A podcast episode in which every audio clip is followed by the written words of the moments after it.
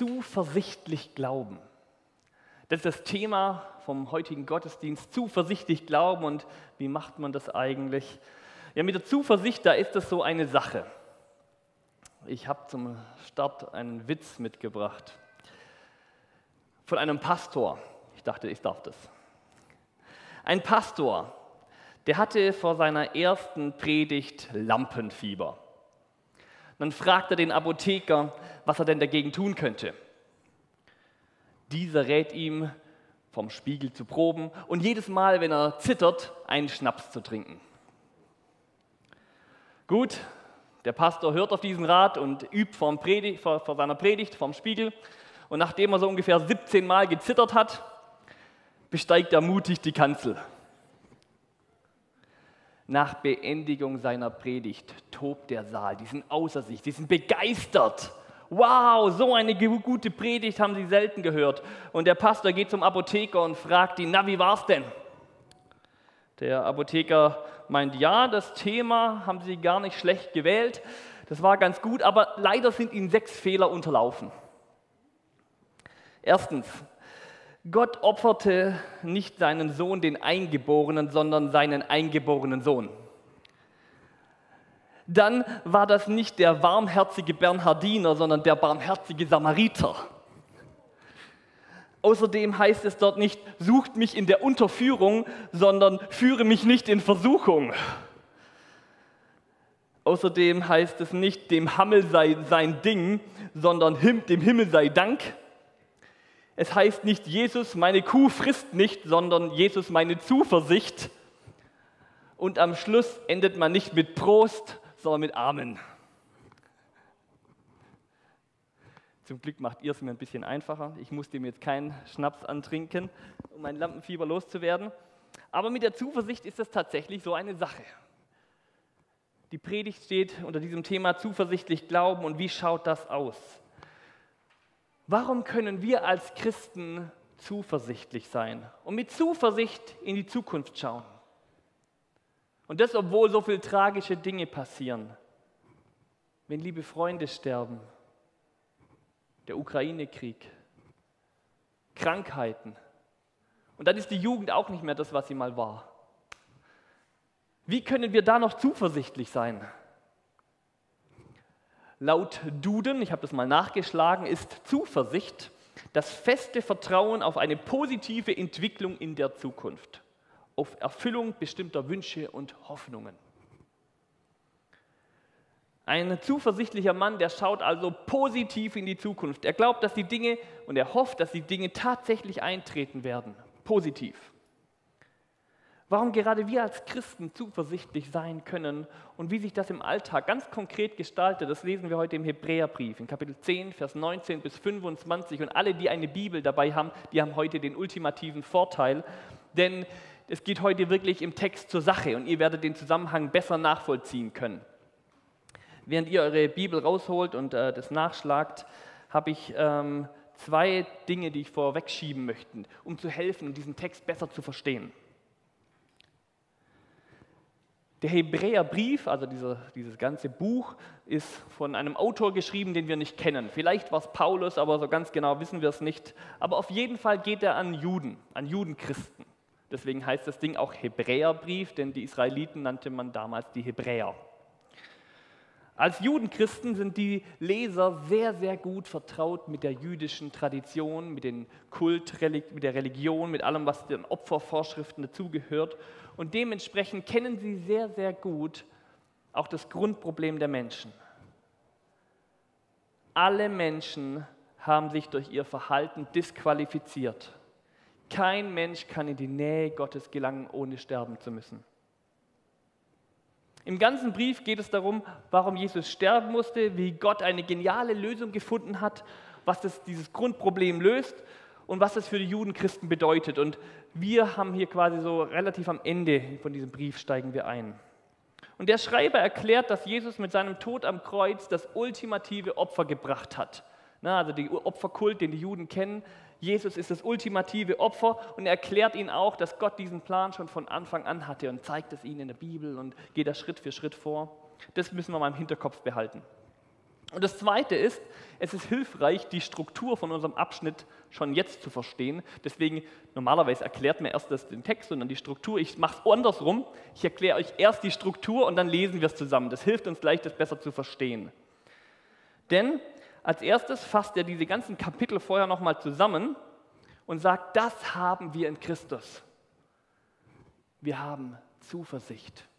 Und warum haben wir das? Das erklärt er in diesem ersten Abschnitt. Und aus, weil das so ist, folgen daraus drei ganz konkrete Dinge. Drei Konsequenzen. Jede dieser Konsequenzen beginnt er mit lasst uns. Also, und deswegen, aus dem Grund dürfen wir.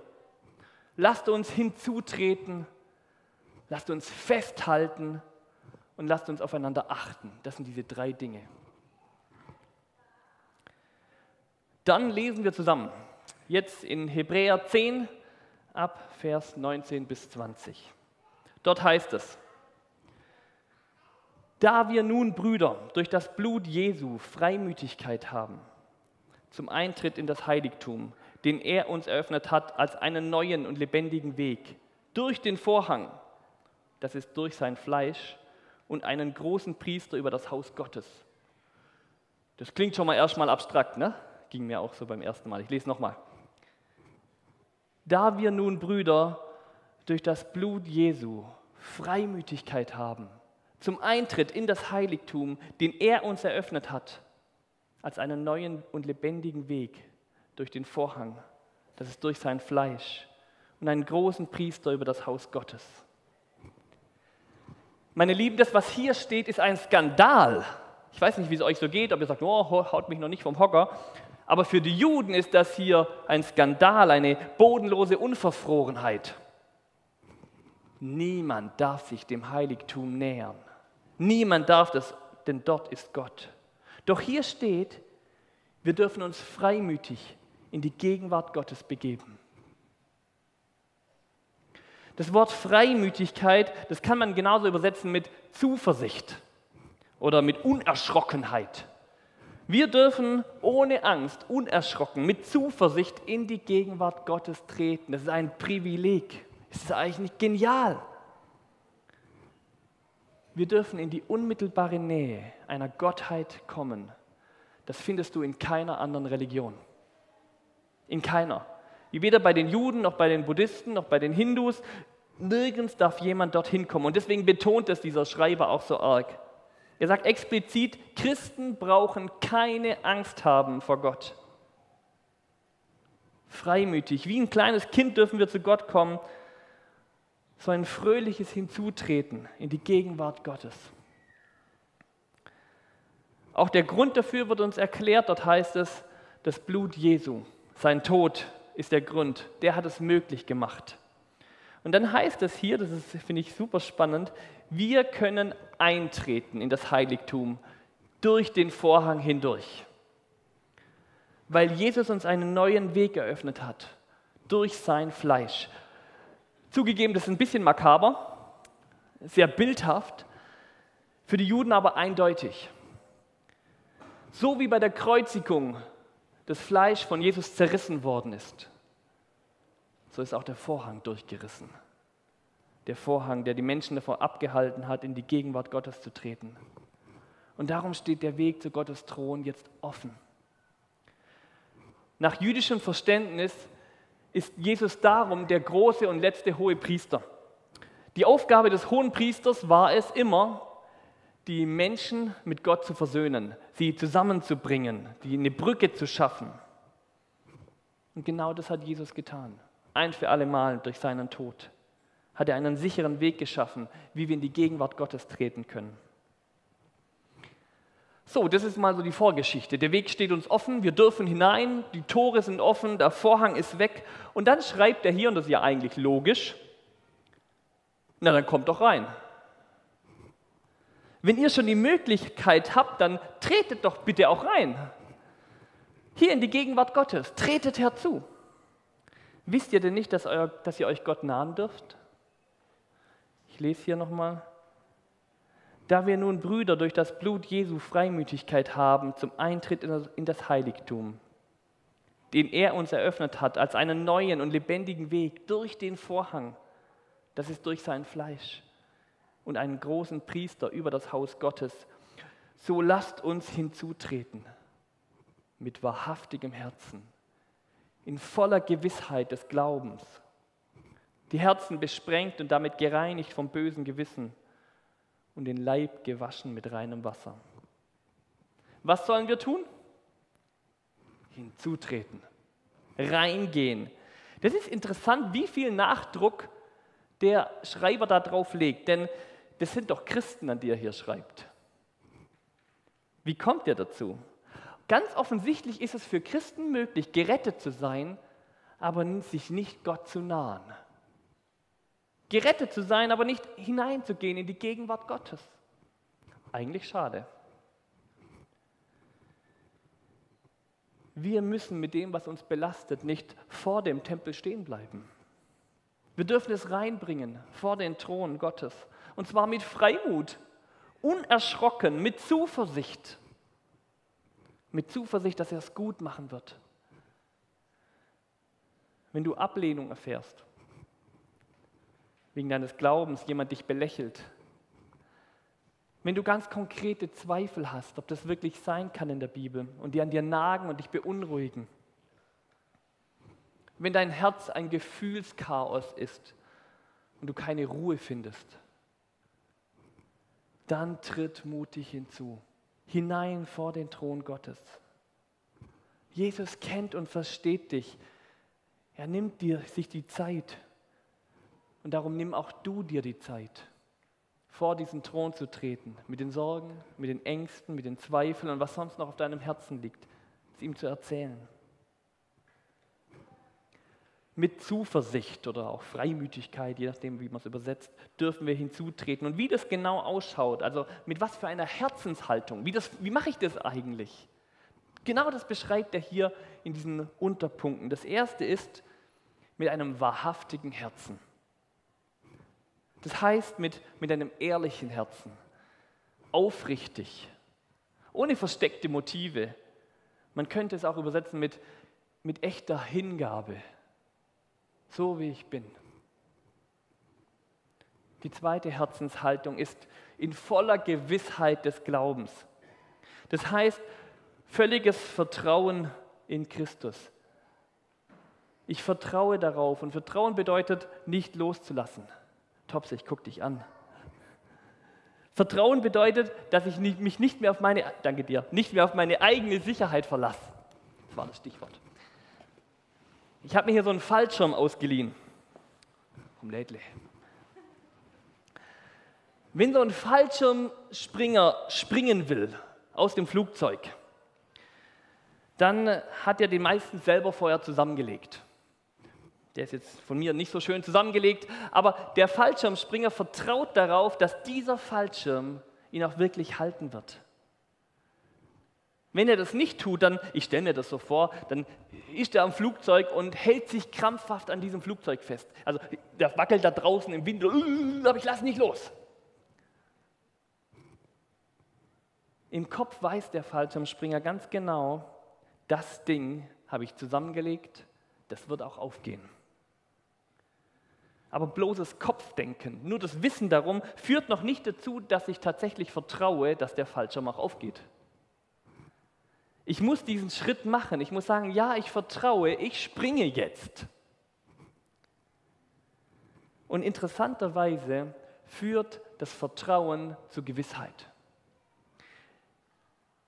Wer Vertrauen hat, auch im Glauben, Vertrauen auf Gott führt zu Heilsgewissheit. Manchmal wünschen wir uns das andersrum. Gell? Erst die Gewissheit, dann das Vertrauen.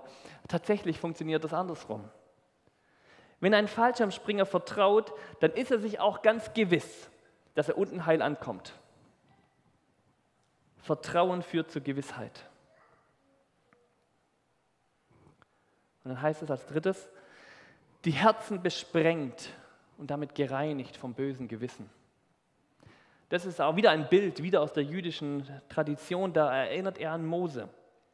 An Mose, der das Opferblut auf das Volk Israel sprengt und das symbolisierte damals die Besiegelung des Bundes zwischen Gott und den Menschen.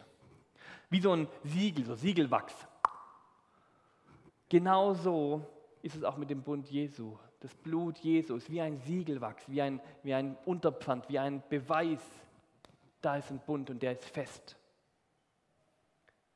Und das vierte, und den Leib gewaschen mit reinem Wasser. Das ist eine Folie noch zu weit. Und den Leib gewaschen mit reinem Wasser. Auch das ist ein Symbol für die Taufe. Typischerweise wurden beim Taufen die Menschen im Judentum komplett untergetaucht, also Ganzkörpertaufe. Sie wurden reingewaschen. Das ist die Haltung, mit der wir vor Gott treten dürfen. Diese vier Dinge mit wahrhaftigem Herzen, in voller Gewissheit des Glaubens, die Herzen besprengt und gereinigt und den Leib gewaschen mit Wasser. Interessanterweise, finde ich witzig, steht hier, das ist doch schön, oder? Ist doch nicht irgendwie nice to have. Nee, steht nicht da. Da steht, lasst uns, lasst uns hinzutreten. Nicht nur nice to have, macht es doch. Und dann geht es weiter. Das Zweite, was daraus folgt, ist festhalten. Lasst uns das Bekenntnis der Hoffnung unwandelbar festhalten. Denn treu ist er, der die Verheißung gegeben hat. Festhalten. So wie der Fallschirmspringer das Flugzeug loslassen muss, mit genauso viel Gewissheit wird er sich an diesem Ding festhalten. Der wird es nicht loslassen. Wie blöd wäre der, wenn er den einfach mal loslässt, den Fallschirm? Nein, der wird sich natürlich an diesem Fallschirm festhalten. Denn er setzt sein ganzes Vertrauen in diesen Fallschirm. Wer wirklich vertraut, der hält immer auch an etwas fest. Das geht gar nicht anders, das gehört zusammen. Weil Christus den Weg frei gemacht hat, lasst uns festhalten. Festhalten am Bekenntnis der Hoffnung an dem Bekenntnis, was wir haben. Dazu fordert uns der Schreiber hier auf. Leute, komme, was da wolle. Wir haben eine Hoffnung. Ich lasse die mir von niemandem nehmen. Weil Jesus den Sieg am Kreuz errungen hat, haben wir Hoffnung. Und da kann kommen mit jemand, was er will. Wir halten fest an dieser Hoffnung. In Vers 23, da heißt es hier, lasst uns festhalten am Bekenntnis der Hoffnung. Wieso ist das so wichtig? Das ist ziemlich einfach erklärt. Ich springe, wenn ich nicht loslasse, oder wenn ich loslasse, wenn ich nicht festhalte, dann bin ich eine Briefmarke. Und genauso werden wir natürlich festhalten. Haltet fest. Beim Fallschirmspringen ist das einfach. Für die Christen damals, der bedeutete festhalten, ausharren, standhalten, trotz Verfolgung. Auch wenn man ihnen den Tod androht. Die Hebräer wurden verfolgt und auch etwas nach dem Brief viele hingerichtet. Da wird Festhalten konkret, liebe Leute. Festhalten, komme, was da wolle. In der antiken Literatur, da wird dieser Begriff unwandelbar festhalten auch verwendet immer dann, wenn es um Folter geht. Wenn Menschen gefoltert werden, dann lasst uns daran festhalten. In Deutschland, da haben wir als Christen bisher noch nicht das Problem so körperlicher Folterung. Aber es gibt trotzdem genügend Versuche des Satans, uns dieses, dieses Vertrauen, die Hoffnung zu entziehen, die Hoffnung aufgeben zu lassen. Und darum sagt der Schreiber, tretet herzu zum Thron Gottes und haltet fest. Jemand hat mal gesagt, und je länger ich Pastor bin, desto mehr bin ich davon überzeugt, dass ein junger Glaube, jemand, der frisch zum Glauben kommt, häufig einen Ich glaube, weil Glaube ist. Ich glaube, weil ich das meine Eltern glauben, weil ich da genügend Beweise sehe. Ich glaube, weil.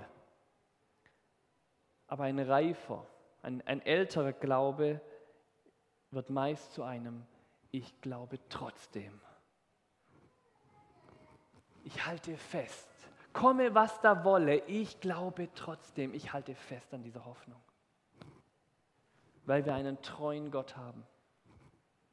Einen Gott, der Hoffnung gibt. Darum haben auch wir eine Hoffnung. Und zum Letzten, aufeinander Acht haben. Wir lesen zusammen den letzten Vers, der hier in Hebräer 10, Vers 24 steht. Dort heißt es, und lasst uns aufeinander acht haben, um uns zur Liebe und zu guten Werken anzureizen, indem wir unser Zusammenkommen nicht versäumen, wie es bei einigen Sitte ist, sondern einander ermuntern und das umso mehr, je mehr ihr den Tag herannahen seht. Was für mich spannend war hier beim Lesen ist, da steht im Endeffekt, wir kommen gleich dazu, aber da steht im Endeffekt, wenn ich selbst in den Gottesdienst gehe, helfe ich damit den anderen. Ich weiß nicht ganz, mit welcher Haltung du heute hergekommen bist, was so deine Motivation war, herzukommen, aber vermutlich nicht mit dieser Haltung, ich komme, um den anderen zu helfen. Manchmal macht sich ja bei uns so eine, auch bei mir, so eine, so eine egoistische Haltung breit. Vielleicht kennt ihr die. Oder vielleicht auch nicht, ganz klar. Ne? Die Haltung lautet, es geht im Gottesdienst um mich. Das sagen wir natürlich nicht, denn das klingt schon so egoistisch, ne? das ist logisch, das würden wir nicht von uns äh, so behaupten. Aber vielleicht macht sich das an so Sätzen bemerkbar wie, ich komme nur dann, wenn mir der Gottesdienst was bringt. Oder warum spricht mich eigentlich niemand im Gottesdienst an? Ich werde hier gar nicht wahrgenommen. Mensch, das ist aber eine lieblose Gemeinde. Ich darf doch wohl erwarten, dass ich gesehen werde. Oder es macht doch gar keinen Unterschied, ob ich jetzt hier da bin oder ob ich von online gucke. Eigentlich, ich mache das mal so, mal so. Es ist viel bequemer, ab und zu mal noch im Bett daheim zu gucken. Natürlich ist an jedem von diesen Punkten auch ein Funken Wahrheit dran. Ich habe das auf die Spitze getrieben, ganz klar. Und natürlich wünsche ich mir bei jedem Gottesdienst, dass ich wachse, dass, dass es mir was bringt. Und ja, natürlich wird Liebe dadurch sichtbar, dass wir aufeinander zugehen. Gar keine Frage. Aber gleichzeitig ist das nicht die Haltung des Hebräerbriefs, wenn es um den Gottesdienst geht. Denn hier steht, und lasst uns aufeinander acht haben, um uns zur Liebe und zu guten Werken anzureizen, indem wir unser Zusammenkommen nicht versäumen. Theoretisch müsste der Bibeltext da jetzt schon da sein. Wie es bei einigen Sitte ist, sondern einander ermuntern. Indem wir unser Zusammenkommen nicht versäumen, indem ich vor Ort komme, reize ich die anderen zur Liebe an. Wir sollen aufeinander Acht haben und uns zur Liebe anreizen, indem ich in den Gottesdienst gehe. Ich weiß nicht, ob du schon mal darüber nachgedacht hast, aber du bist ein riesiges Geschenk. Und zwar für jeden hier im Gottesdienst. Deine Gegenwart und die Liebe, die du anderen gibst, ist so wertvoll und wichtig für uns als Gemeinde. Gott möchte dich und deine Gaben gebrauchen, um die Liebe in unserer Gemeinde wachsen zu lassen. Ohne dich geht es nicht. Ja, noch viel mehr, die Bibel lehrt uns, wenn wir auf Geistesgaben schauen, dass abgesehen von der Zungenrede alle Gaben nur aus einem Grund da sind, nämlich zum Dienst an der Gemeinde. Wir dürfen ja, wir sollen, ja, wir wollen durch unser Vorleben einander anreizen zur Liebe und zu guten Werken. Nicht in so einer abstrakten Form, nicht so von theoretischer Liebe, ja, wenn, dann wird es vielleicht irgendwo nett und gut, sondern das hilft gar keinem. Wenn wir davon reden, dass Liebe unser Markenzeichen ist, dann muss ich das nicht nur in der Theorie beweisen, sondern in der Praxis. Und um das zu verdeutlichen, habe ich zum Abschluss noch eine Geschichte mitgebracht. Eine junge Frau, die wollte ein Buch schreiben zum Thema Liebe. Und dann sucht sie einen passenden Verlag, der das Buch für sie drucken könnte. Und dann geht sie zum Verlagsleiter und bespricht das mit ihm und er bittet sie um eine Definition von Liebe. Und dann beginnt sie, Liebe ist wie ein Sonnenstrahl, der durch den morgendlichen Nebel dringt und die Blütenblätter der Seerose in einem zarten Rosa leuchten lässt. Während die Tautropfen auf den grünen Blättern, halt, stopp, stopp, unterbricht sie der Verlagsleiter, geschätztes Fräulein, ich hätte Interesse an Ihrem Projekt gezeigt, wenn Ihre Definition zum Beispiel so ausgefallen wäre. Liebe ist Wie die Mutter, die zum dritten Mal in dieser Nacht aufsteht, weil das kranke Kind wieder nach ihr gerufen hat und ohne Stöhnen das Erbrochene aufwischt und das Kissen neu anzieht. Ihr Thema ist nicht Liebe, sondern Träumerei. Ihr Lieben, Christus hat uns den Weg frei gemacht, sodass wir Freimütigkeit haben, in seine Gegenwart zu treten. Wir dürfen in seine Gegenwart treten. Und darum lasst es uns auch tun. Lasst uns hinzutreten. Lasst uns festhalten und lasst uns aufeinander Acht haben. Amen. Ich würde gerne in 30 Sekunden mit uns beten und gebe euch in der Zeit die Möglichkeit, still zu werden, selbst zu beten und vor Gott zu kommen und schließt dann hier gemeinsam mit uns ab.